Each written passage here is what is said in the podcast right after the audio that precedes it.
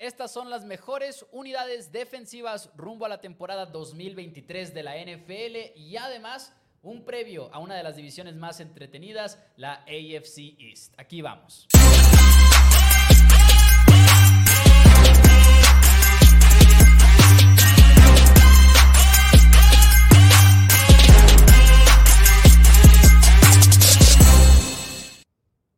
Hola a todos, bienvenidos. ¿No escuchas? ¿Escuchas también el... ¿Por qué, por qué escuchamos doble? A ver, No ¿por qué escuchamos doble? Creo que ya vi por qué. Hola a todos, bienvenidos a Four Downs NFL en español. Bienvenidos el día de hoy, como siempre, dándoles la bienvenida en miércoles a las 9 pm, hora Ciudad de México. Me acompaña nada más y nada menos que mi hermano y coanfitrión, Daniel Rodríguez. Y pues bueno, hoy vamos a hacer lo que hicimos la semana pasada, pero al revés. Las mejores unidades, equipo por, bueno, más bien posición por posición, qué equipo tiene la mejor unidad, pero del lado defensivo, Dani. Así es, nos vamos a ir, Mouse, con los safeties, luego nos vamos a ir con los cornerbacks, linebackers, que vamos a contar solamente a los linebackers que no están acostumbrados que no se utilizan tanto para presionar al quarterback. Vamos a utilizar los edge rushers, donde van a entrar desde outside linebackers, como los conocemos, hasta los defensive ends, ya sea un Micah Parsons, un TJ Watt, no importa, se junta con los Nick Bosa, Joey Bosa, Miles Garrett, todos entran donde mismo. Ya los linieros defensivos del interior, o comúnmente conocidos como los tackles defensivos. Así es, saludos a todos los que se están reportando en los comentarios. Por cierto, recuerden que estamos en Facebook, estamos en YouTube. Háganos un favor, den like al video. Toma como una fracción de segundo darle like al video y pues nos ayuda muchísimo. Entonces, denle ese pulgar hacia arriba para poner este programa enfrente de más y más aficionados de la NFL. Saludos a nada más y nada menos que a Somos Broncos. Dice, llegando a tiempo a penitas. Ahorita más adelante, por cierto, le tenemos una felicitación muy especial al equipo de Somos Broncos, Ah. específicamente a Tito. Eh, Sí, ahora sí ya con permiso. Ahora sí ya, Ahora con, sí ya con permiso, permiso. Ahora sí ya con permiso. Pero primero, pues empecemos con el tema del fútbol americano. Eh, la verdad es que contentos con este tema porque le decía yo a Dani en lo que lo preparábamos, batallé más para preparar este programa de mejores unidades defensivas Sí, sí. que el de ofensivas. Sí, realmente el de, el de ofensiva, realmente como que tenías, los que no lo vieron, está ahí en nuestro canal de YouTube o en Facebook. Ajá. La semana pasada, pues los receptores están un poquito más cantados, entonces está un poquito más difícil. Este, en esta ocasión, en esta ocasión, todos fue como que una duda. Solamente tengo un cuerpo que sí creo que está decidido, en mi punto de vista, como que no, no debería haber mucha pelea en él. Pero ahorita llegaremos a él, Maus, ¿qué te parece? Y spoiler alert, no estamos con la misma unidad, por lo que escuché. Bueno, al menos sí es Al la que creo la, que es. al menos en la Edge Rogers no estamos en la misma porque ahorita... Yo pensé que esa era la que tú decías. No, no, no, no, esta también está muy peleada, esa está muy peleada. Ok, es Esa otra. estuvo, esa estuvo entre tres y ya me terminé diciendo por uno, ahorita estaremos hablando de eso, pero ¿te parece que iniciamos con los safeties? Ok, vamos a empezar de atrás Perfecto. para adelante o que en la defensiva. Dándole, sí, No más por curioso. No más, no más por curioso, este, pero aunque pues es- está raro, no, no, no, no me pongas a hablar de eso porque Ok, ok. hasta mero adelante, entonces, ¿cuáles son los de hasta mero adelante? Los edge rushers o los tackles defensivos, Los tackles están defensivos en- porque están más cerca del balón. pero... Ah, no, pero broma, eso ya nomás es- estoy es- inventándome cosas. otro- No los más quiero mo. decir, nomás quiero decir que cada vez que vayamos por cada una de estas unidades, recuerden que están más que invitados a participar en los comentarios. Ah, sí. Por ejemplo, empezamos con safeties. Díganos quiénes son sus safeties favoritos en la NFL o qué equipo tiene el mejor grupo de safeties en toda la liga. Dani, adelante. Te veo emocionado por los safeties. Estuvo, estuvo cerrada la conversación. Realmente quise poner a los Chargers por Derwin James, pero realmente como que ahorita donde están los mejores safeties no hay un compañero que los ponga por enfrente. Entonces, más, me tengo que ir con los Buffalo Bills. Son los son, es como que, ok, sí, me da miedo las edades tanto Jordan Poyer como Micah Hyde. Micah Hyde viene solamente a jugar dos partidos la temporada pasada, entonces es como Sí. que, ok, ¿quién va a ser a sus 33 años de edad? Jordan Poyer tiene 32 años, pero hablábamos mucho de la de todo lo que es el cuerpo en general. Damar Hamlin no sabemos cómo va a volver, obviamente Damar Hamlin después de la... Pero lo estaba haciendo bien antes de esa Lo lesión. estaba, lo estaba haciendo muy bien antes de esa lesión. Y ya como un corto safety, de repente tienes a Taylor Rapp. Y Taylor Rapp es alguien que llegó con altas expectativas a la NFL. No las ha cumplido realmente, pero ya como tu cuarto safety, un jugador de ese pedigrí te podría ayudar. Entonces, yo me voy a ir por el equipo que tiene dos safeties que han jugado cinco temporadas en conjunto. Porque sin, sin incluir la del 2022, donde Micah Hyde, pues como digo, nomás jugó dos partidos. Sí es donde creo que es donde está esa, esa, ese valor al final de cuentas. Porque realmente no lo veo en otros equipos, eh, donde está Minka Fitzpatrick, donde está, ¿cómo se llama? Eh, Derwin James, como había comentado. O sea, hay unos que sí son muy buenos, pero no hay como que esa dupla. Sí, y estoy de acuerdo. A mí se me olvidó que Jordan Poyer seguía con el equipo de los Bills. Recordemos que mucho tiempo parecía que se iba a ir, que se iba a ir, que se iba a ir. Fue una sorpresa cuando Jordan Poyer regresó al equipo de Buffalo. Y pues bueno, Micah Hyde igual y se nos olvidaba a muchos porque no jugó la temporada pasada casi, estuvo lesionado y sabemos que se perdió esa temporada 2022. Pero además de eso, se defendió mucho el equipo de los Bills, incluso sin Hyde. Y Poyer, mis respetos por cómo comandó esa unidad, que tuvo lesiones en la posición de safety, en la posición de cornerback, también tuvo muchas lesiones el equipo de los Bills. Así que me gusta mucho que hayamos visto a Poyer eh, eh, nunca rajarse, por así decirlo, nunca echarse para atrás en esa unidad. Para mí también son los mejores. Unidades que llegué a considerar la de Chargers, ya lo dijiste, con Derwin James. Sí, es por Derwin James, más que nada por Derwin James. Consideré la de Cowboys un poquito, porque Cowboys lo que me llamaba la atención de ellos y de Bengals un poquito es que utilizan a tres safeties a la vez. Y por ejemplo, Cowboys tiene tres muy buenos safeties. Yo creo que Malik Hooker es de los más subestimados, etcétera. Pero no había esa figura como Poyer, como Micah Hyde y los Bills tienen a las dos. Sí, y por ejemplo el año pasado los Bengals hubieran tenido a Von Bell y a Jesse Bates, pero ya los dos están fuera del equipo. Exacto. Este, los Patriots yo los hubiera considerado por David McCory, Kyle Dogger y Adrian Phillips, pero ahorita como salía de McCory estoy un poquito más indeciso porque igual y viene Jalen Mills haciendo la transición de cornerback a safety, entonces como que no sabe realmente qué vas a tener ahí y por eso no, no me fui con ellos, pero se me hace una pelea que si no fuera por las edades de Poyer y Micah Hyde, creo que sería muy fácil de cantarla, pero estoy muy abierto a que no sean ellos por el hecho de las edades. Ahora, Alejandro Esteban pone Justin Simmons. Eh, no está entendiendo, Mouse. Safety, safety. super safety, super safety. No, no, no, no, puedes atacar a Ale el día de hoy. ¿eh? no lo voy a permitir. ¿El de hoy no? Ok. Eh, no, obviamente Justin Simmons ya fuera de broma. Grand safety, grand safety le falta la dupla. Le falta la dupla para entrar a la mejor unidad, ¿no? Al mejor cuerpo de safeties. Pero Justin Simmons, la verdad. Un tremendo safety, pero. Posiblemente el mejor, o sea, en la discusión de ser el mejor. Estaría así, está junto con Derwin James y otros. Realmente sí podría estar en esa conversación. Dice Somos Broncos, va a ser muy emocionante ver a Hamlin de regreso. y sí, la, ceremonia en el estadio, creo yo, va a ser. En la semana uno no sé si jueguen en, casa, pero desde pretemporada yo creo se va a ver. Ah, pues es el es juego estelar, es en contra de los Jets. Ah, es en contra de los Jets, sí, cierto. Pero va a ser en Nueva York, ¿no? Yo creo, ¿o no? No me acuerdo, no, me acuerdo, Pero sí es en contra de los Jets, sí, cierto. El, Monday Night Football. Y Eliu Varela dice, digamos que Cowboys es lo mejor en todo. Esa es la opinión de Eliu Varela y no veo ninguna falla en esa lógica. Como ya soy sincero, dígame. Spoiler alert, no los tengo en ninguna. Yo los tengo en una. Pero los consideré en muchas. Yo también. Los Yo los consideré, en, tres. muchas. Yo los, consideré en tres. Yo por lo menos en dos, muy seriamente. Por lo menos en dos. Y en una de ellas, este, spoiler alert, es en la que sigue. ¿Qué te parece si pasamos a...? Ok, va, adelante. En la de los mejores, el mejor cuerpo de cornerbacks. Ahí yo también los Ahí fue uno donde lo estuve considerando porque creo que...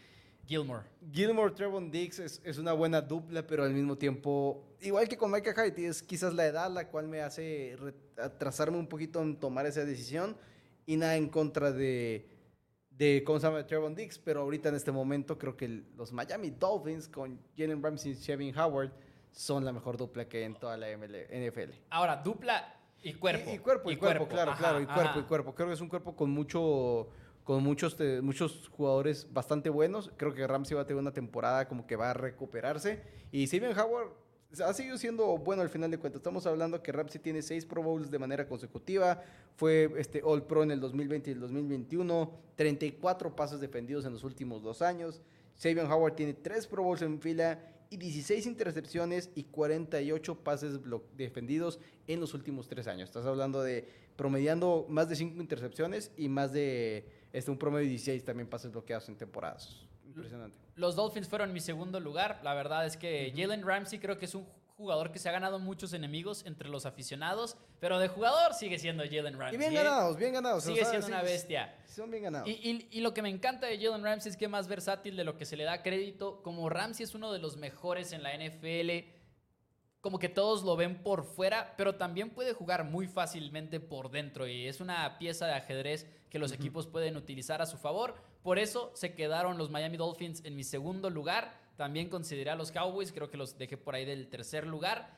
Para mí, el mejor cuerpo de cornerbacks en la NFL 2023 es el de los Jets de Nueva York. Otro equipo de la AFC East, que por cierto ahorita más adelante en el programa vamos a hacer un previo completo de esa división para que se queden con nosotros.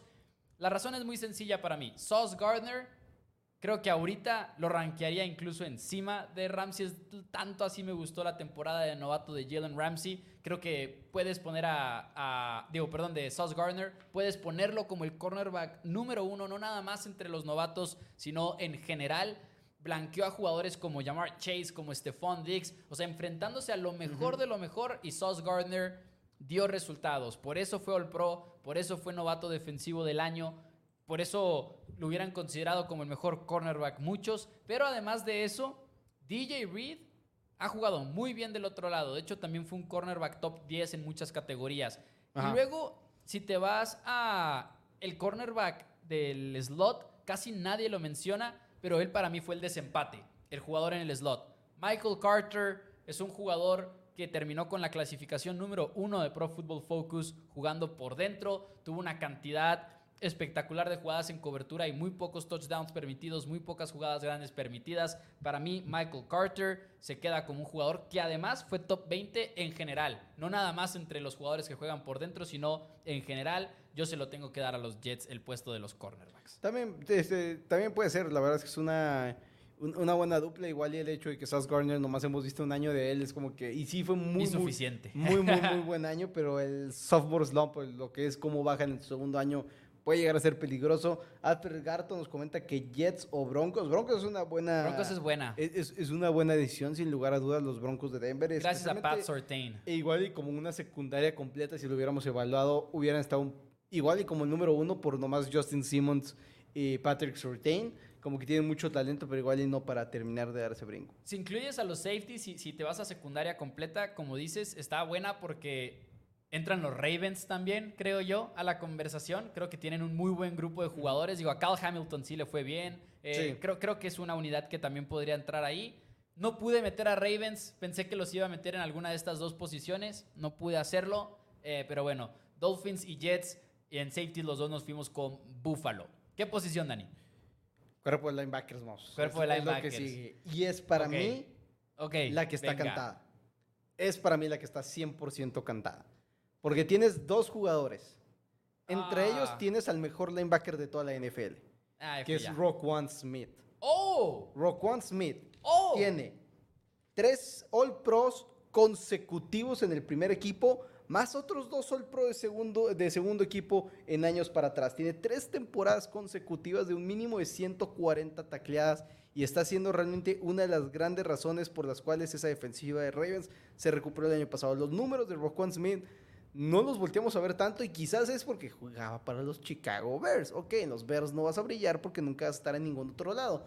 Y está siendo la dupla de Patrick Quinn, que en sus primeros tres años en la liga promedia 100 tacleadas eh, por temporada, tiene 10 sacks, 3 intercepciones, 4 fumbles forzados y 5 fumbles recuperados. Es la mejor dupla de linebackers porque para mí Roquan Smith es el mejor linebacker de toda la NFL y nomás por él teniendo Patrick Quinn del otro lado, para mí es el mejor cuerpo de linebackers. vamos, en- Y para mí está muy encantado. Me encanta la respuesta. Eh, Los consideré muchísimo al equipo de los Ravens de Ok. Baltimore. No son mi número dos, en mi opinión, y se vale, creo, lo contrario también. O sea, lo, lo veo bien, Ajá. lo veo justo. En mi opinión, Roquan Smith no es el mejor linebacker en la NFL en este momento. Para mí es Fred Warner, de los Ok. San Francisco 49ers. Y Dre Greenlaw también probablemente esté en el top 10 de linebackers en toda la liga. De hecho, hubo un ranking hace poquito de que hace ESPN en el que entrevistan anónimamente a coaches, ejecutivos y scouts.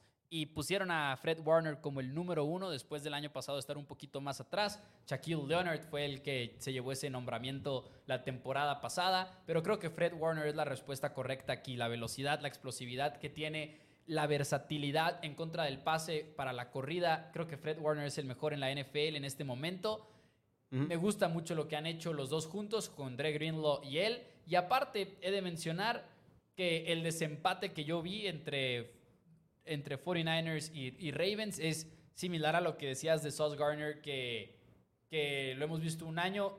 Yo, yo como que me incomodé con que llevan nueve ju- juegos juntos. Patrick Ok, Quinn sí, y Roquan sí, Smith. sí. Pero al cual más de los dos grupos de linebackers. Sí, y, y realmente no igual, se me ocurrió otro. igual y Fred Warner es, es más versátil, en eso estoy de acuerdo, es más Sí. versátil que Roquan Smith, pero creo que Roquan Smith lo que es, hace es válido.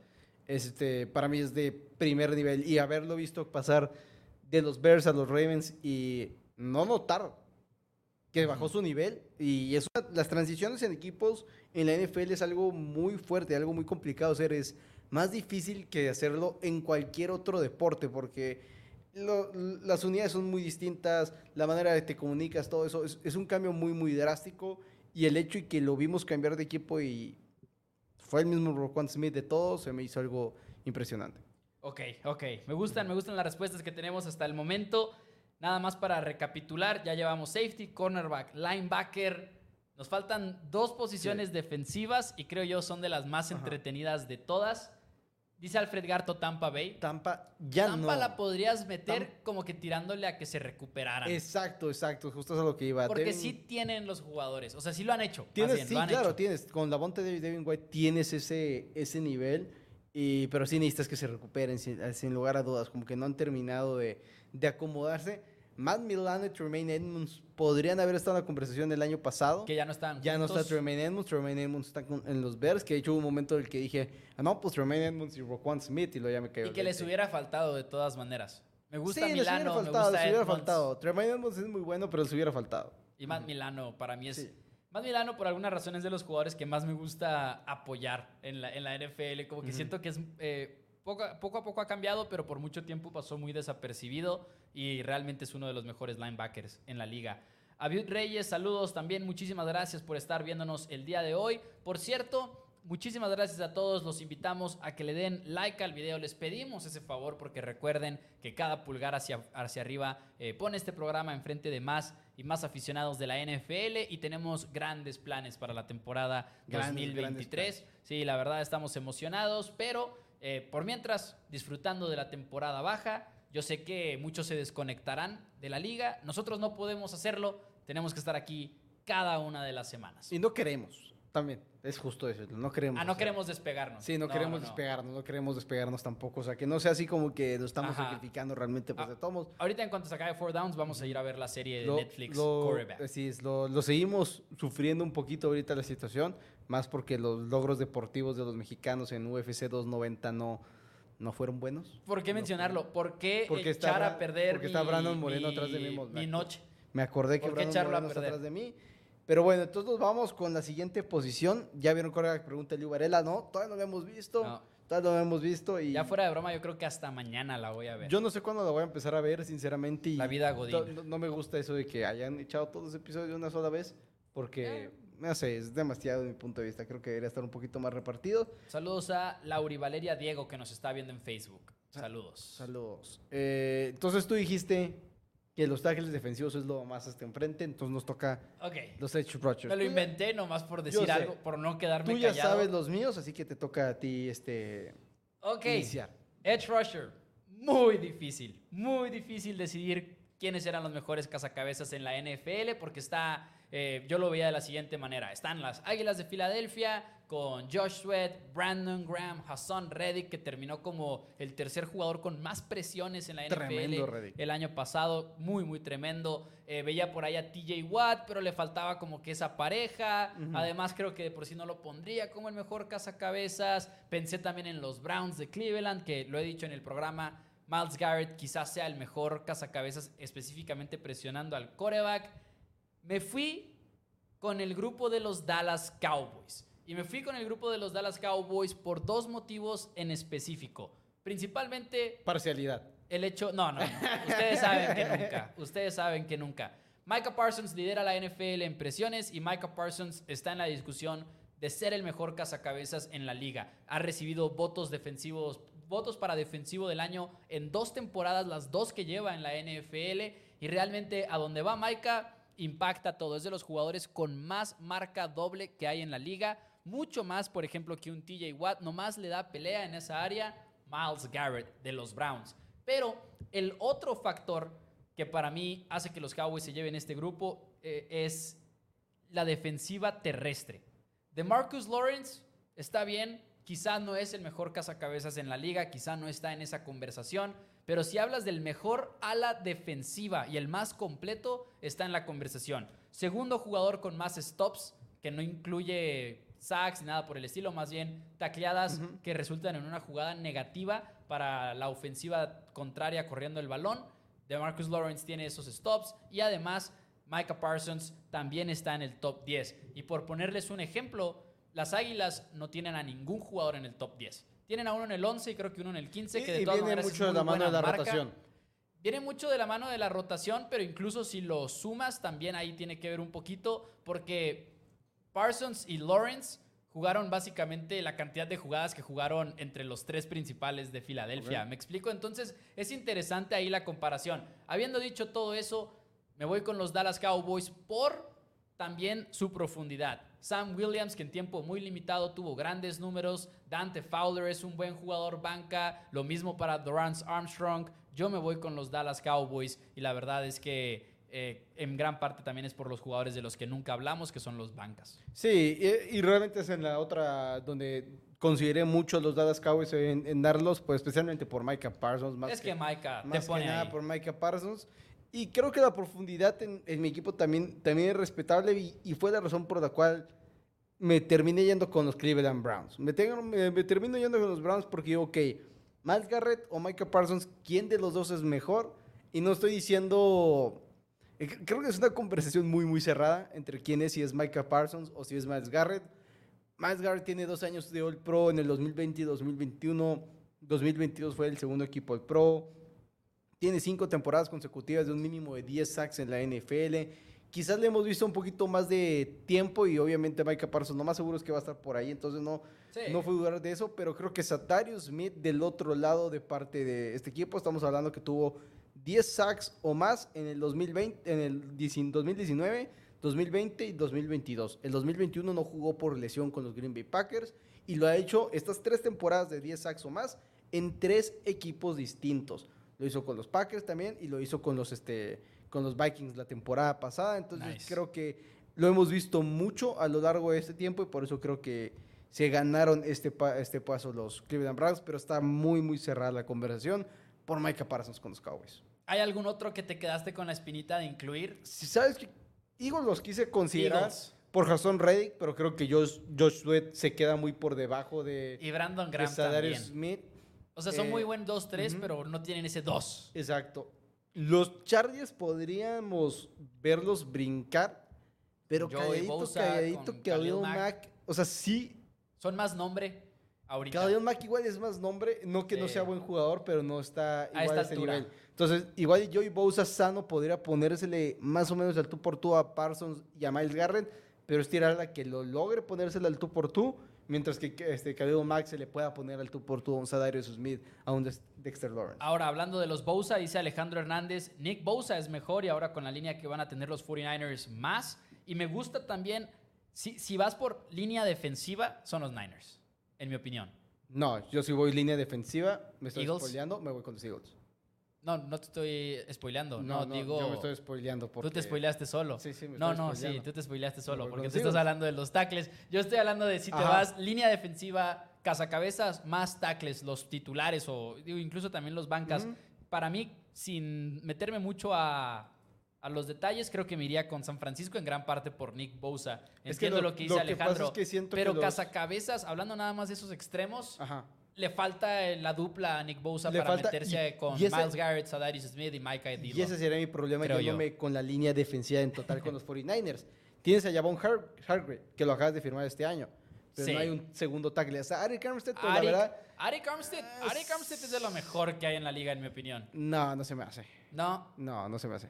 A mí Javon sí, Hargrave- in- individualmente Arik Armstead me Y, luego, y Nick Bosa no tiene ese, esa, esa dupla. Por eso yo tendría los Philadelphia Eagles por encima, encima de ellos. Ok, pues de hecho esa es la única posición Eh, que nos falta. Tenemos que decirle hola a el tremendo Pipiripau, que Clarísimo. como siempre nos está apoyando aquí con otro super chat. Muchísimas gracias al Pipiripau. Por cierto, también Eliu Varela decía, ah, eh, Maika va por año de jugador defensivo del año. Eliu Varela y el Pipiripau, ambos ostentando sus símbolos de miembros del canal de YouTube para recuerden los que nos quieran apoyar de esa manera también. Está la liga en la descripción del video de YouTube. Es una suscripción que básicamente les da un emblema especial que pueden presumir en YouTube y va cambiando conforme va avanzando eh, tu membresía. Si llevas un mes cambia, si llevas dos meses cambia y básicamente te da como esa señal de antigüedad. Es una manera de apoyar el canal, no tienen que hacerlo obviamente, pero les agradecemos todos el apoyo que nos Muchísimo, brindan. Así es.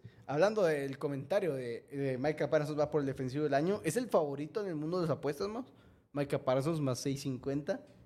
Pero Aaron Donald más 2000. Un robo, dices Lo voy a tú. tener que jugar. O sea. ¿Cuánto no. paga Miles Garrett?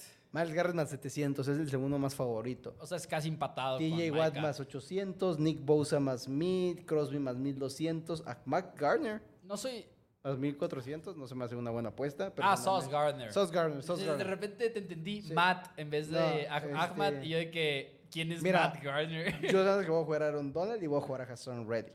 Pero próximamente estaremos teniendo un poquito más de Ah, contenido. Hassan Reddick no lo puedes jugar, Uh, más 2500 después de como cerró el año pasado. Eh, Ah. eh. Saludos a Somos Broncos, quien también nos está mandando una super etiqueta. Muchísimas gracias. Y no sé si te gusta más hacer el anuncio antes de. Aprovechando la super etiqueta de Somos Broncos.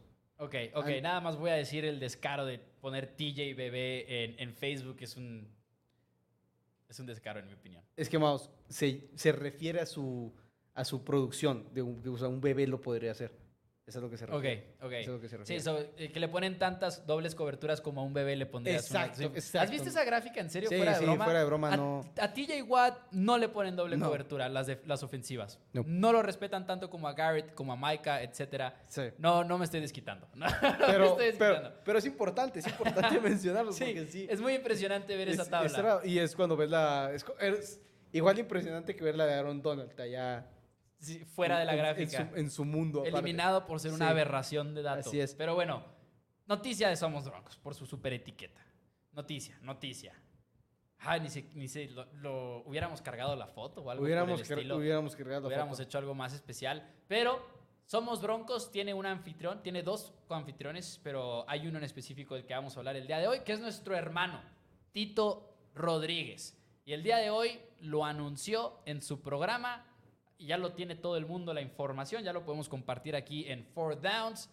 Adelante, Dani, tú dilo, tú dilo. Pues, al final de cuentas, Maus, pues vamos a ser tíos. Sí. Y nuestro hermano va a ser papá, así que muchísimas felicidades. Viene, lamentablemente, como ustedes lo podrán saber, eh, va a ser un, va a ser bronco, ni modo, ¿Quién pobrecita. ¿Quién sabe? ¿Quién Po- sabe? po- pobre niña, porque aparte va, este, va, va- va a ser niña y la van a obligar a ser una, una este, ¿cómo se llama? Una fanática de los Broncos de Denver. Pero muchas felicidades tanto al tremendo Tito, nuestro hermano, nuestra cuñada Alejandra Santiesteban, quienes casi, casi nos hizo cometer el error de decirlo públicamente el miércoles Sí, pasado, porque nos puso el apodo que el le apodo decían. que le estábamos dando antes de saber el género de, de, nacimiento de la bebé. Entonces, que va a ser niña. que va a ser niña. Va a ser ¿cómo que niña. René Alejandra.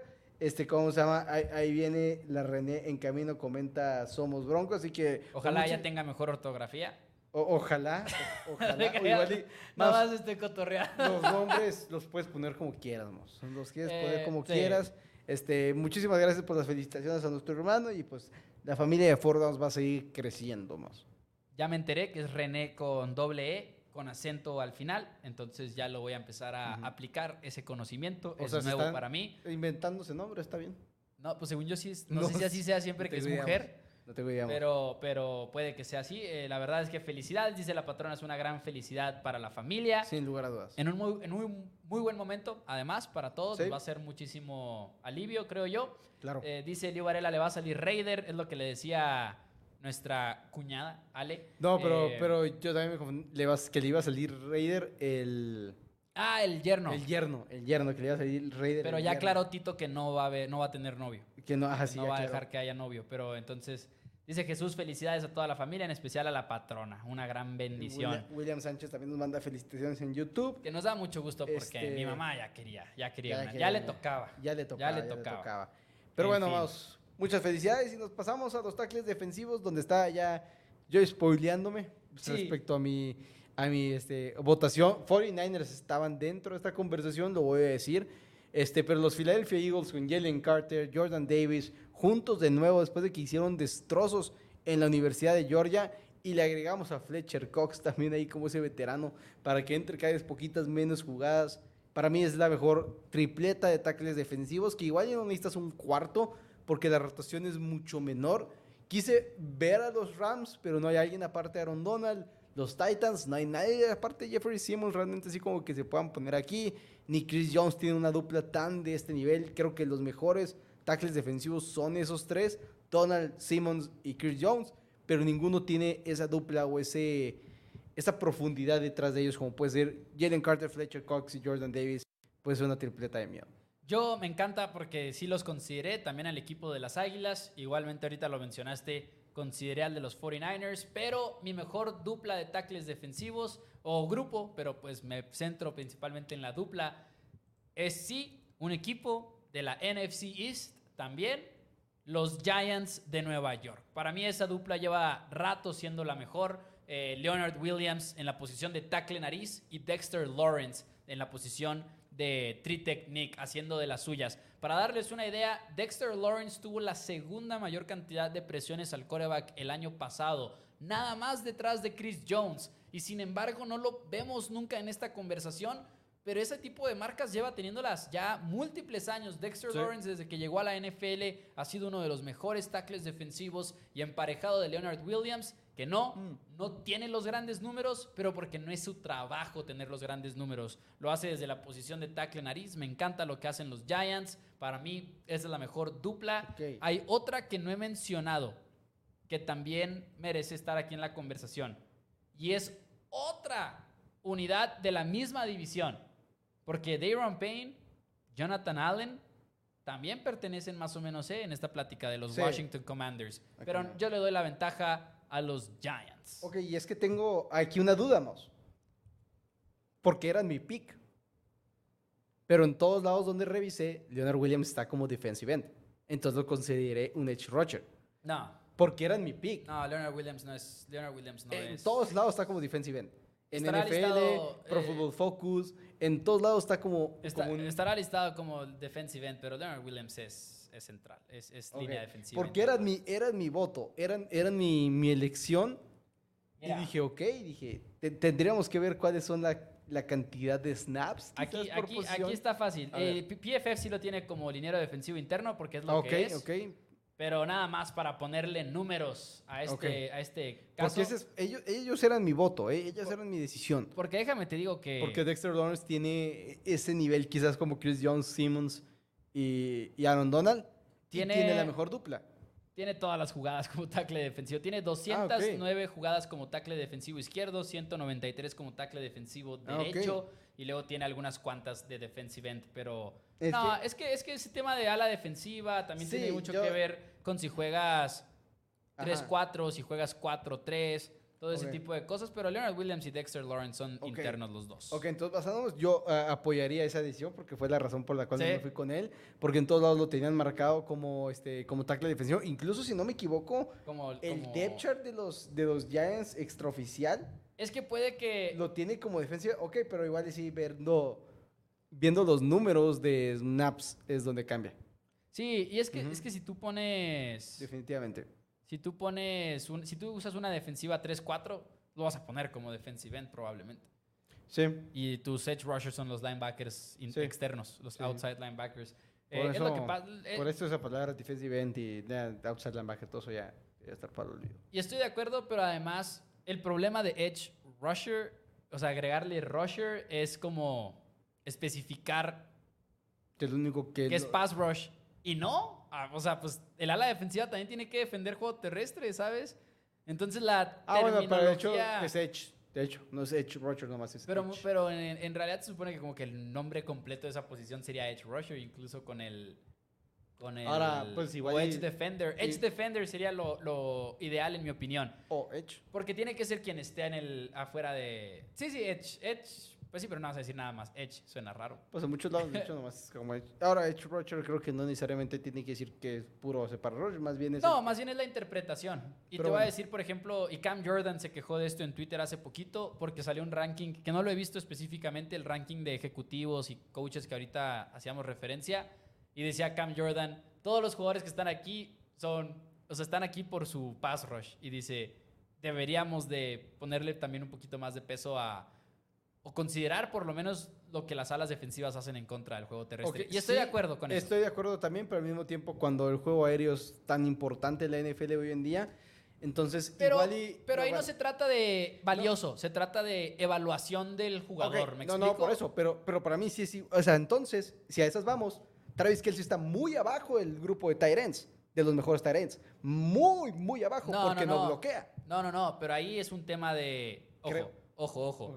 No es de que si no bloqueas, no, no la armas. Que además Travis Kelsey Ajá. bloquea más de lo que la gente cree. Pero no sé no, por también. qué es tan, es controversial ese rollo. Pero bueno, Travis Kelsey es tan bueno siendo un receptor que compensa lo otro. ¿Me explico? Si Micah Parsons fuera horrible en contra del juego terrestre, no tendría ningún problema tenerlo como el mejor cazacabezas de toda la NFL. Si fuera terrible, No tendría ningún problema. Si fuera terrible, terrible, Si cuando el- tienes a un Miles Garrett que es espectacular también presionando al coreback oh. y defendiendo la corrida. Lo tendría como segundo, pero, lo sé, pero no lo tendría muy por encima. No sé, yo. Yo, es- yo solo lo digo como una invitación para los aficionados Sí. de la NFL que no le quiten el peso a los edge rushers que también defienden muy bien la No, corrida. defi- y en eso estoy totalmente de acuerdo, pero creo que sí vale un. Así tirando un 25% de tu evaluación contra un 75%, que es lo que. Si eres un edge. Ah, tan marcado no es una locura. Si tienes un edge rusher que no sabe defender el No juego diciendo- terrestre, no estoy la diciendo que no sepa- y sangras. No estoy, diciendo, sangras. no estoy diciendo que no sepa defender el juego terrestre, pero si voy a ponerle una... es- ahora sí como si fuera el, el- los porcentajes de la, tu calificación de bimestre en la escuela. sería No puede ser tan que drástico como 75-25 y se reirían en cualquier oficina de la NFL si dijeran 75-25. Si me hubieras dicho 76-24, bueno. Ajá, ok. Pero 75.5. 75-25 se me hace muy, 24 muy, puntos. muy, muy Pero exagerado. bueno, esos son, en fin, esos son nuestros, ¿cómo se llama? Este, hacemos el resumen, Mouse. Mejores safeties, los dos concordamos con los Buffalo Bills. así es. Mejores cornerbacks, este... Yo me fui Jets. Tú te fuiste Jets, yo me fui con los, ¿cómo se llama? Los Miami Dolphins. Ajá. Este, mejores linebackers. Tú te fuiste Yo me fui Ravens. Ravens con Y yo Roquan 49ers. Smith y, y Patrick Quinn, 49ers con Greenlaw y Fred Warner. Mejores cazacabezas, tú te fuiste con los Cowboys por 100% este, parcial, No. por la estrella esa que tiene Por precisamente que no nada más son grandes cazacabezas, sino Micah Parsons y DeMarcus Lawrence top 10 en stops en el juego terrestre. Y yo me fui con los este, Cleveland Browns por, este, por Miles Garrett y Satario Smith. Tackles defensivos, yo me fui con los Eagles, Jalen Carter, Fletcher Cox y Jordan Davis.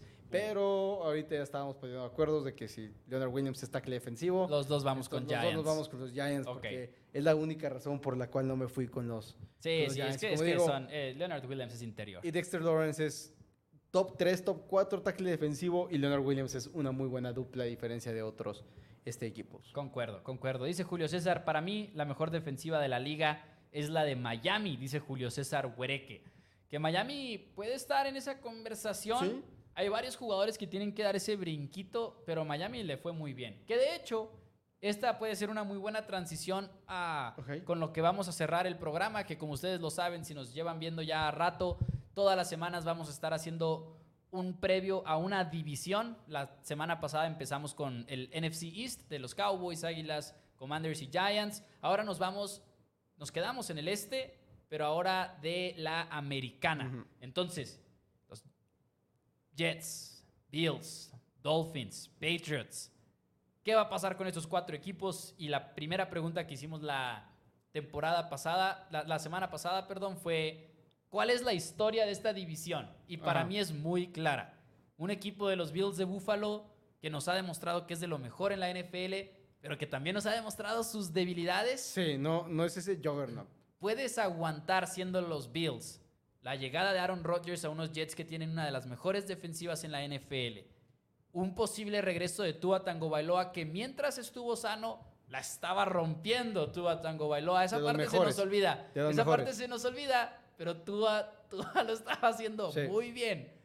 Y los Patriotas que tienen a Bill Belichick. que tiene a Bill Belichick con Bill O'Brien. Entonces, es una, son muchas narrativas las que vamos a tener en esta división, sin lugar a dudas. Y vamos a empezar, ahora, vamos a hablar de los cuatro equipos, uno por uno, y después al final yo haré mis pronósticos de mis cuatro equipos, Mouse dará de los suyos, Mouse no conoce los míos, yo sí conozco los de él porque yo soy el que hago los gráficos, entonces ni modo, me los tiene que decir. Yo los hago, no es cierto. Empecemos con, pues que ahora sí con el, el más llamativo de todos, y es el equipo que cambió de coreback titular en la NFL. Porque los Patriots cambiaron de Mac Jones, no, porque los Roger, Aaron Rodgers llega a los New York Jets en uno de los grandes trades de este offseason, es algo que no habíamos, estábamos esperándolo, tardó mucho como en terminar de materializarse, estamos hablando de unos mismos Jets que vienen de tener los dos novatos, el ofensivo y el defensivo de la temporada pasada, trajiste al enlazar, realmente tienes una línea ofensiva muy estable, hiciste buenos picks durante el draft. Y todo esto es para ver si Aaron Rodgers puede lograr lo que Matthew Stafford logró y lo que Tom Brady logró. Dos quarterbacks que se cambiaron de equipos y ganaron el Super Bowl en sus primeras temporadas con, los nuevos, eh, con su nueva escuadra. Y que a pesar de que esa es la narrativa del equipo de los Jets de Nueva York, para mí son un equipo defensivo, en realidad. En realidad, ya viéndonos, viendo lo que es el equipo de fútbol americano de los Jets de Nueva York, es defensiva. Una de las mejores secundarias que hay en la liga, uno de los mejores grupos de cornerbacks, con una de las mejores líneas defensivas que hay. Y no nada más eso, sino en una liga en la cual todos los coaches jóvenes que están brillando son ofensivos. Robert Salah puede ser la excepción, porque también es un coach joven, pero es una mente maestra de la defensiva, que sí viene de- del árbol de Kyle Shanahan, pero no realmente. O sea, estuvo con Shanahan, pero él era defensivo. Él no estaba preocupado por lo que estaban preocupados eh, Mike McDaniel, Kyle Shanahan, entre otros que Bobby Slowick, que ya está como coordinador ofensivo con los Texans de Houston. Pero en fin, Jets es un equipo defensivo en realidad y yo volteo a ver la ofensiva y toda esta conversación que hay con Aaron Rodgers. Me queda claro que hay armas.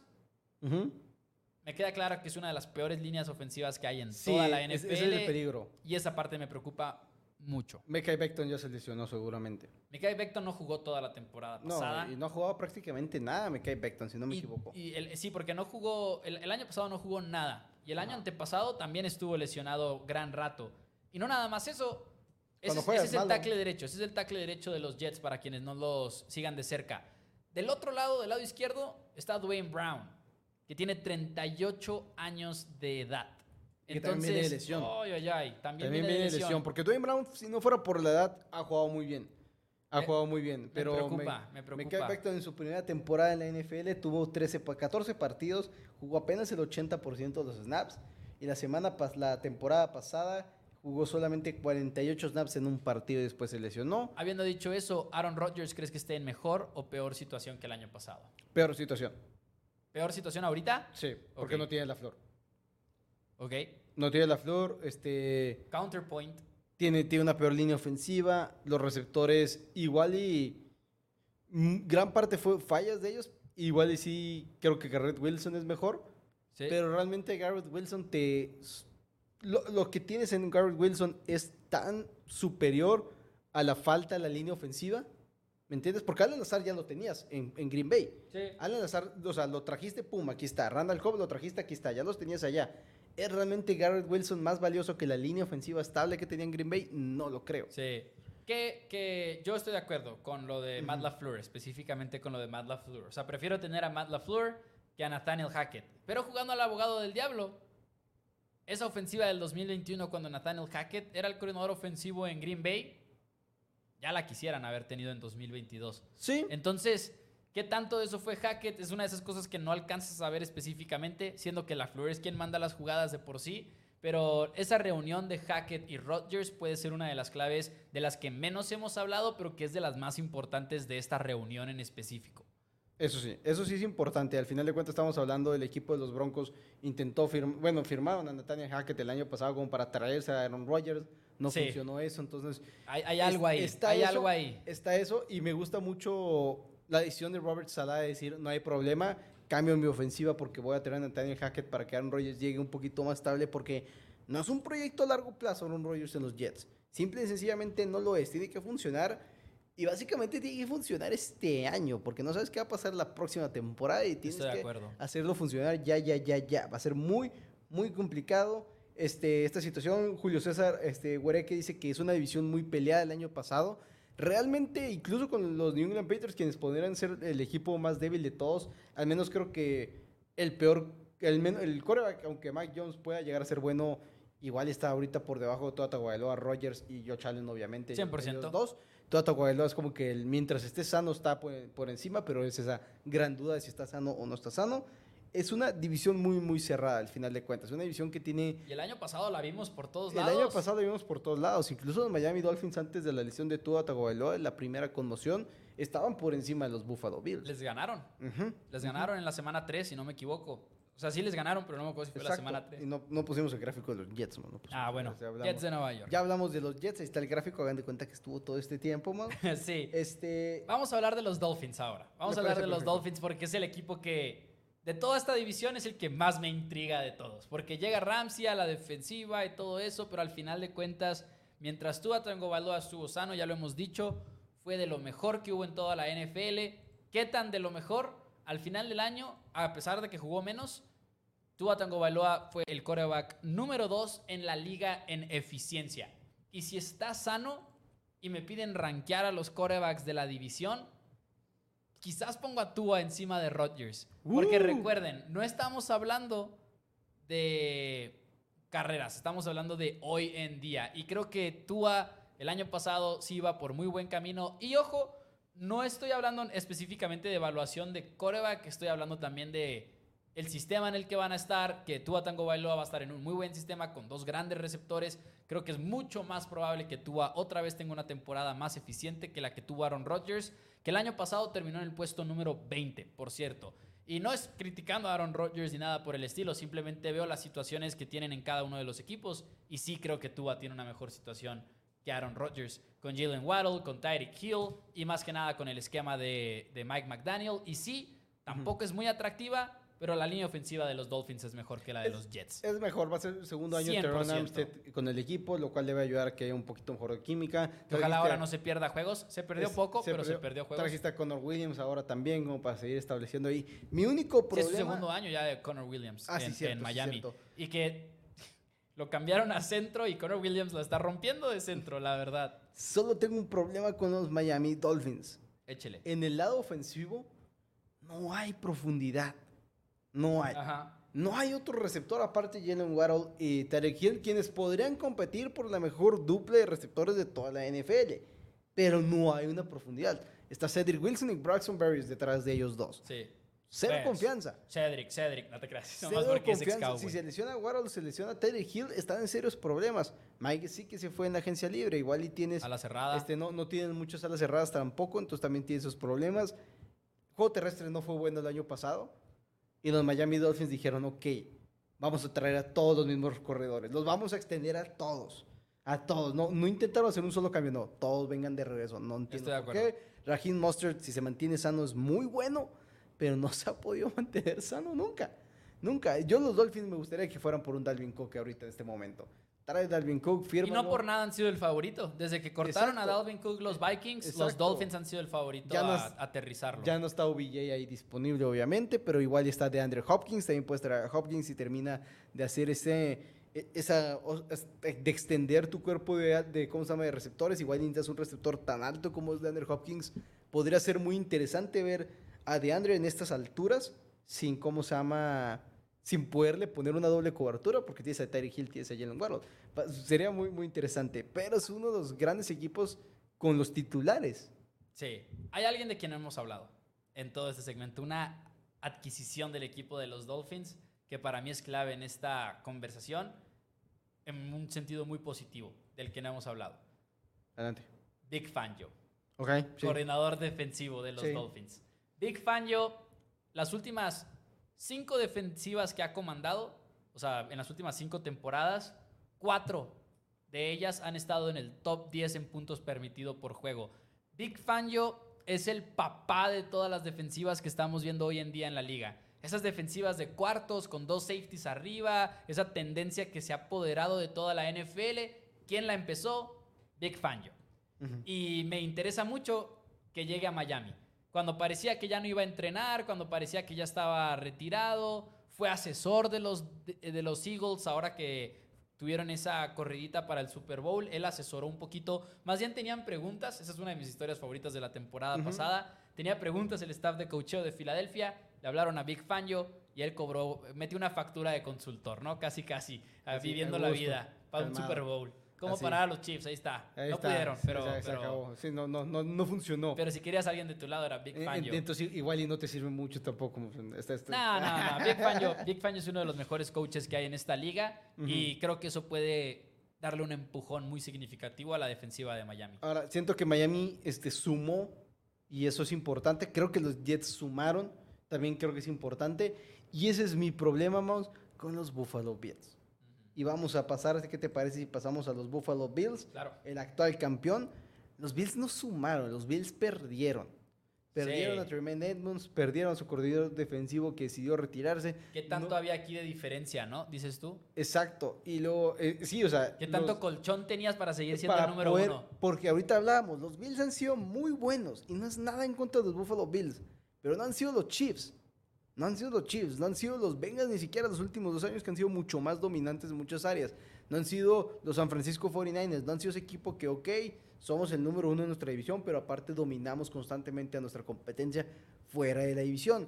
Y ha sido gran parte porque le han pedido a Josh Allen hacer absolutamente todo. No hay un receptor número dos detrás de Stephon Diggs, solamente está Diggs y luego está este, Wilson, está Diego Gabriel Davis, que realmente no, no, no es gran cosa. Isaiah McKenzie estaba ahí, ya salió. Cole Beasley regresó de su corto retiro de, de la NFL después de estar con los Bucks para volver a Buffalo. Y no solucionaron ninguno de estos problemas camino a la siguiente temporada. Esperamos unos Bills más sanos, eso sería- va a ser importante para ellos en la línea ofensiva, en el cuerpo defensivo también. Von Miller se lesionó, se lesionó Jordan Poyer, se lesionó Micah Hyde, hubo de todo. Muchas lesiones, muchas lesiones, pero al mismo tiempo es Jordan Poyer, Micah Hyde y Von Miller.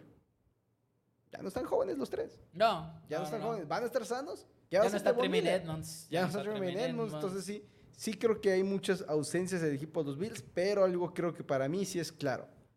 Tienen el mejor quarterback de la NFL. Digo, perdón, El- tienen el mejor quarterback de la división. Dijiste, perdón, sí, habrá... No, no hay mejor quarterback que Patrick Mahomes. Tienes el mejor quarterback de la división. En Josh Allen. Y argumentablemente el segundo mejor quarterback de la NFL. Puedes argumentar por ser el segundo, nadie es mejor que Patrick Mahomes. Simple y sencillamente no, no hay nadie que, le- que se le acerque. Y eso es lo que tienes positivo en los, en los Buffalo Bills. Y tienes la dupla de más experiencia juntos de coach con quarterback. Que eso no lo Ajá. tienes ya en ninguno de los otros equipos. Y hablando de los coaches, porque a eso me quería meter yo también en este tema de los Buffalo Bills, está Sean McDermott, que para mí sí es uno de los mejores coaches que hay en la NFL. ¿Estoy de acuerdo? No sabemos lo suficiente todavía de Ken Dorsey, coordinador ofensivo que fue su primer año la temporada pasada y tuvo sus problemitas. Es su primer año, es lo novato, va a aprender mucho, sí, pero ya le toca dar ese brinquito. Ya tiene que en este momento. Y se fue Leslie Fraser, el coordinador Ajá, se, defensivo. se retiró momentáneamente. Se retiró momentáneamente, está muy rara esa situación, todavía y no Brandon Marshall entendido. dijo que ya se acabó. Y como se va Leslie Fraser, sí, Brandon Marshall dijo que ya se acabó la, la- todo lo de los Bills porque Leslie Fraser se fue. Se va Leslie Fraser y si es de la misma escuela de Sean McDermott, Sean McDermott básicamente va a ser el coordinador ofensivo de Buffalo. Ajá. No tiene el título oficial, pero él tiene las asignaciones. Él va, se espera al menos que Sean McDermott mande las jugadas, eh, que él instale la defensiva, que él se encargue de eso. Obviamente va a recibir muchísima ayuda de su staff de coacheo. Hace poquito incluso hicieron al coach de línea defensiva como que el asistente head coach con tal de darle ese empoderamiento. Pero fue muy criticado porque fue un coach de línea defensiva que no le ha ido muy bien desarrollando talento. Entonces, hay dudas también con el staff de coacheo de los Buffalo Bills. Hay dudas. No, yo no entiendo y no sé si acaso lo intentaron perseguir a Eric Bieniemy en la agencia libre. Porque Bieniemy fue agente libre, no fue tradeado. No creo que lo hayan hecho porque no creo que hayan querido hacer un cambio drástico. Que digo, no, no, no digo que sea lo correcto, ¿verdad? Sí. Igual, pero es, es complicado. Es complicado con los equipos de la NFL. Pero si no puedes, úneteles. y, si lo, y si lo buscas y, Ahora está dando. y si lo buscas y te Ujú. dice que no. Y luego ahora qué haces con Ken Dorsey. O sea, Sí, está, sí. está, es, que sí ma- es una situación extraña. que mandas una nota así en, en, en la silla, así como en la Sí. escuela. Que, Sí, sí, con el no, sí, no, sí, no. no. sí, ajá, no, no, Me yo- gustas, ¿te gusto? Sí, Sí, no. ah, sí, sí, yo no fui. Yo Sí. no fui, ya puedes decir. No, claro que no, a mí ni me interesaba Eric Bieniemy. Ajá, ajá. El todo es Andy Reid. Este, tienes a Dawson Knox como ala cerrada, que igual y podría por fin lograr ser un poquito más estable. Y Dalton Dalton Kincaid de primera ajá. ronda. ¿Kincaid?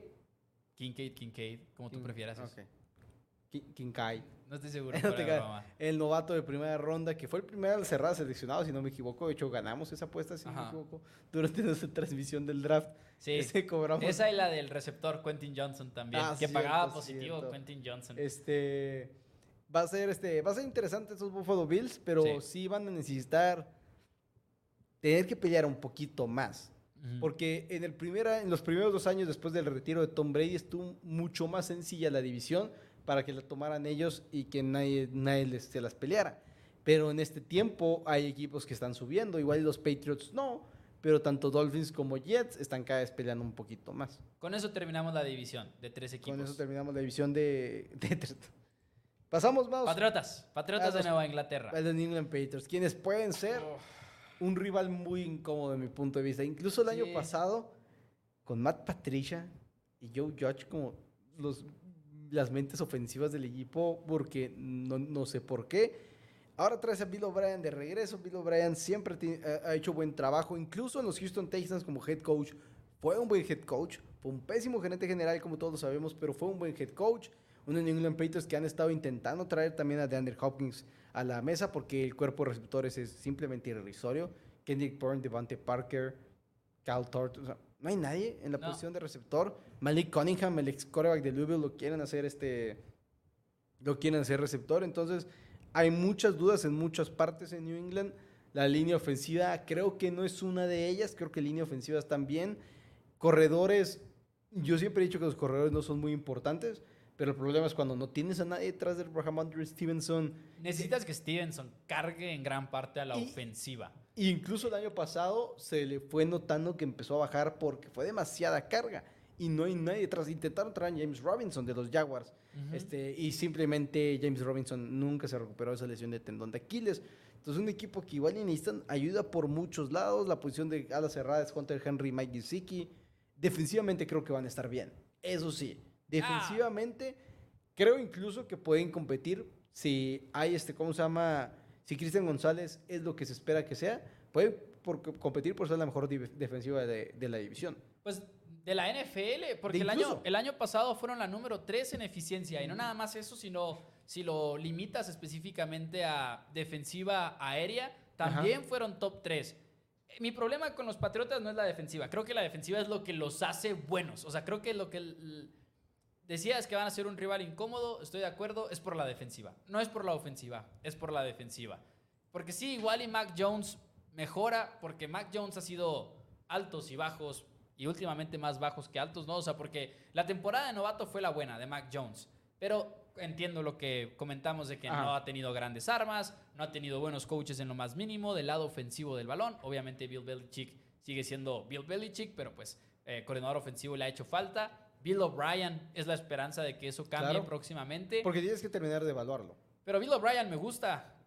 Me sigue sin gustar la ofensiva en sí de, Sí. de Patriotas. Si Patriotas gana juegos, que creo que sí lo van a hacer, creo que sí va a ser un equipo que, que incluso esté ahí más o menos en la conversación de pasar a Wildcard a la hora de la hora, si es que la defensiva mantiene ese nivel. Va a ser por ganar juegos a la vieja escuela. Con Sí. juego terrestre, juego terrestre, juego terrestre y también con la defensiva. Pero incluso yo creo que no es cierto que vamos a enterarnos bien qué onda con Mac Jones este año. Creo que va a ser una respuesta muy ambigua porque siento que no va a ser una ofensiva que le vaya a poner mucho peso a Mac Jones en primera instancia de por sí. Y mi preocupación con jugar juegos a la vieja escuela es tienes que ganarle la división a Tua Tango Bailoa y los Dolphins, tienes que ganarle a Josh Allen y los Bills. Aaron Rodgers y los Jets incluso no los incluyo porque también creo que son más defensivos en esta conversación. Ajá. Pero no sé si Pats tenga para ser un contendiente dentro de la AFC. Y, y creo que Rival incómodo sí, contendiente Creo no que lo ellos veo. mismos saben que no. Creo que ellos mismos saben que no. Ajá. Ahora, comenta Julio César este, Guareque que Devante Parker venía siendo una estrella con los Dolphins y ahí sí discrepo yo mucho. Devante Parker tiene una temporada en su carrera arriba de las mil yardas y realmente nunca ha sido bueno. Tiene te- con los Dolphins. Eran las expectativas, ¿no? Ajá, exacto, pero la segunda mejor temporada de, de, de Devante Parker son 793 yardas y 4 touchdowns con 63 recepciones. Solamente dos veces ha tenido más de 100 targets. Devante Parker, ¿de qué Eh, año a qué año ha jugado? Eh, Devante Parker ya tiene bastante, del 2015 al 2022. Estamos hablando Ah, de una que también carrera esos Dolphins de esos de, años. de 7 años, pero de todos modos, no tiene ni Sí, targets. sí. No, no creo que Devante Parker en algún momento en su carrera ha sido una estrella, en mi punto de vista. Se me hace mucho más estrella Mm. Juju Smith-Schuster, Que tampoco. Que tampoco, pero Ajá. se me hace mucho mejor estrella Juju Smith-Schuster Sí, sí. que, que Devante Parker en mi punto de vista Dice- en la NFL. Pero va a ser una va a ser una temporada complicada, pero ellos creo y lo tienes que reemplazar el retiro de David McCoy, un jugador que ha jugado desde que está con los New England Patriots arriba el 95% de los snaps defensivos en todas las temporadas, ya te tienes que lo tienes que reemplazar a él. La- el cuerpo de cornerbacks están esperando que Jonathan Jones no reciba un castigo de parte de la liga por lo de intentar subir una Ah, sí. armas este, de fuego a un avión, que igual y eso, quién sabe qué haya sido, porque no creo que, yo sinceramente no creo que haya dicho, "Ah, se me hace que no la van a ver. Eso Ah, no se le olvidó. no creo que haya sido, Se le olvidó. pero podrían estar teniendo también problemas por ahí, pero los, los Patriots van a ser este, un rival interesante esta temporada, igual sí creo que no terminas de saber qué onda con Mac Jones, pero si ves que no hay mejora el año pasado, como que pues, igual y no vas a saber si es la respuesta, Ya, ya fue mucho tiempo para los Patriots. No, no te creas, te estoy molestando. Igual, en caso de igual y no vas a estar seguro que no es la de, que, de que es la respuesta, pero sí te puedes garantizar de que no lo es este año. sí. Esto, eso sí estoy de acuerdo. En esto- Muy de acuerdo. Puedes darte cuenta, simple y sencillamente no lo es. Hay comentarios que no hemos leído, dice Mauricio, después de la conmoción, Tua puede que no sea el mismo. Y es cierto, es muy cierto que Sí. Tua Tango bailó hasta lancé el lapicero. Es muy cierto que puede que no lo volvamos a ver como queríamos verlo, pero no vamos a saberlo, la verdad, hasta que arranque la temporada. Francisco dice, chicos, los quiero mucho, gracias por el programa. Gracias, Francisco, gracias por estar por aquí. Eliu dice, el tercero y lo pienso, ¿eh? Pero no Referente sé... a los Buffalo Bills. Es lo que te iba a preguntar. Referente era ¿En la división? En la división, yo creo que en la división, o no sé si es a Joe Allen como coreback, pero yo creo que Ah, no. Se hace que es de lo del coreback. cuando No casi me creo, da algo. no creo, porque no, no vería y lo pienso. eh, Que nos diga, Yo que nos creo diga. más bien que se refería a los Buffalo Bills más como ese, ese equipo número 3. Pues que nos saque de dudas, que, nos saque de dudas. Eh, Corazón dice Jones. pronóstico a Mac Jones en Dallas en dos temporadas. ¿Por No, qué? referente a Josh Allen quarterback, tienes toda razón. ¿Por qué? ¿Por qué Mac Jones en Dallas cuando Dallas tiene a Dak Prescott? Damas y caballeros. Yo sí tomo ese trade. Dak Prescott Lo por tomo Mac ya, Jones. lo sí, pues ya. claro. Pero Sí, bueno, pues. La división, pronósticos Pronóstico. de la ah, división. ya, ya Ya, ya. Pues es que. Pronóstico, Moss, y voy a si te iniciar gustan yo. los Pats, si te gustan los iniciar Pats, échele. Y yo voy a meter una curva, Moss. Yo tengo los Dolphins ganando la división. Creo que Lo es un equipo que sumó, mientras que con los Bills está, este, restaron para esta temporada. Creo que los Bills han sido muy buen equipo, pero hasta que no nos demuestren que pueden dar ese siguiente paso igual y para convertirse en ese rival que realmente es intocable dentro de la división, todavía les puede llegar a faltar. Igual este año nos terminan de convencer. Si este año los Bills dan pasos para enfrente y le ganan a los Dolphins y a los Jets, dices, ok, los Bills ya son ese equipo, los Bills ya son esos Kansas City Chiefs dentro de su división. Jets en el puesto número 3, los Patriots en el puesto número 4. Creo que los Patriots probablemente vuelvan a terminar con temporada perdedora porque el calendario es exageradamente complicado, incluyendo estos seis este, enfrentamientos divisionales más. Pero esos son mis pronósticos para la AFC East. Lo respeto, lo respeto. Creo que Dolphins va a ser muy bueno. De hecho, yo lo tengo por encima de los Jets de Aaron Rodgers, a los Dolphins, pero no por encima de los Bills. Yo creo que Buffalo sigue con su reinado en la división. Estoy de acuerdo con Dani en que han ido a la baja y no a la alza. Pero creo que ese colchón todavía existía. Los Bills son el segundo equipo con ofensiva en cuestión de eficiencia. Siguen teniendo a Josh Allen, que en mi opinión es por muy, muy por encima el mejor coreback de, esta, eh, de este grupo de cuatro equipos. Ah, Pero sí creo que los Dolphins van a regresar. Creo que Tua Tagovailoa era real lo que estábamos viendo de su parte el año pasado. Lamentablemente se lesionó muy rápido. Eso es lo único que pues no nos gusta. En tercer lugar tengo a los Jets. Me gusta Aaron Rodgers, no es nada en contra de él, simplemente me preocupa mucho su línea ofensiva y la falta de esa mente maestra como lo es Mike McDaniel en Miami. Y sí, en cuarto lugar tengo a los Patriotas de Nueva Inglaterra y a pesar de que los veo siendo un equipo complicado, no me sorprendo si es incluso la peor temporada que, que le hemos visto a Nueva Inglaterra desde la salida de... Bueno, no desde la salida de Tom Brady porque estuvo la temporada esa de Cam Newton. No, creo que, creo que fue peor la temporada pasada. ¿Cuánto terminaron la temporada 7 pasada? 9. Y No, me- creo que, creo que podrían estar muy por debajo ahora de los 500. En lo personal, como que me preocupa, me Ok. preocupa lo de los Y el, Pats. y el calendario es muy complicado. Ahora tenemos Sí, varios. sí lo este, es, sí lo Mauricio Ravelo este, pone Jets, Bills, Dolphins, Pats. Rafa García dice que los Jets decepciona y Patriots gana 10 partidos.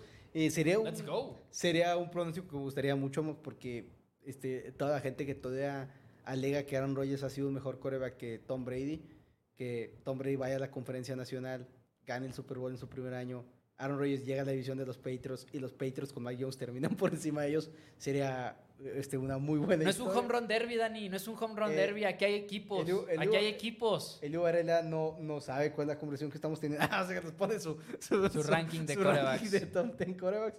Este, lo- Julio César dice Dolphins, Bills, Jets y Pats. A mi parecer pasan los tres primeros a playoffs. Va a ser una contienda por playoffs muy interesante porque a pesar de que pasan tres equipos ya como comodines, están los Ravens. Sí. Están los posiblemente los Steelers, un Dichon Watson que, que recupera nivel y ahí están los Cleveland Browns, están los Chargers, Reyes o Broncos, igual uno de los dos va a ser mejor esta temporada. Va a ser buena. va, a ser, buena. va a ser una contienda muy complicada. Valentino Es Lopeza. más, Podemos ver una, una postemporada sin los Buffalo Bills. Si es Jets Dolphins o Dolphins Jets 1 y 2, podrían estar los Buffalo Bills fuera de la postemporada. No sería mi pronóstico, no, no pero no sería ni una apuesta de valor, me imagino. tendríamos que ver cuánto paga. No. Valentino Oropesa, super chat, dice Bills para la división y Pats en Uh. segundo lugar. No, me gustaría, pero no, no lo veo. Sí, sí, no. no. No, no veo. Gracias Con a DeAndre- Valentín por su super Con DeAndre. Hopkins y Dalvin Cook, tampoco lo veo. Tampoco pero- lo veo. Pero, no. pero me da Aparte de Andrew Hopkins, ya es más Titan que. No sé. No sé quién es el más Titan. Sí, Derrick Henry. Pero bueno, Eh, damas y caballeros, Alfred muchísimas Garto, gracias. Bills, Dolphins, Jets y Pats por último. Dani, ya nos vamos. Muchas gracias. Muchas gracias a todos por ver el video y nos vemos la próxima semana. Así es, denle like al video, muchísimas gracias. Recuerden, cada pulgar hacia arriba nos ayuda a poner este programa enfrente de más y más aficionados de la NFL. Bye bye.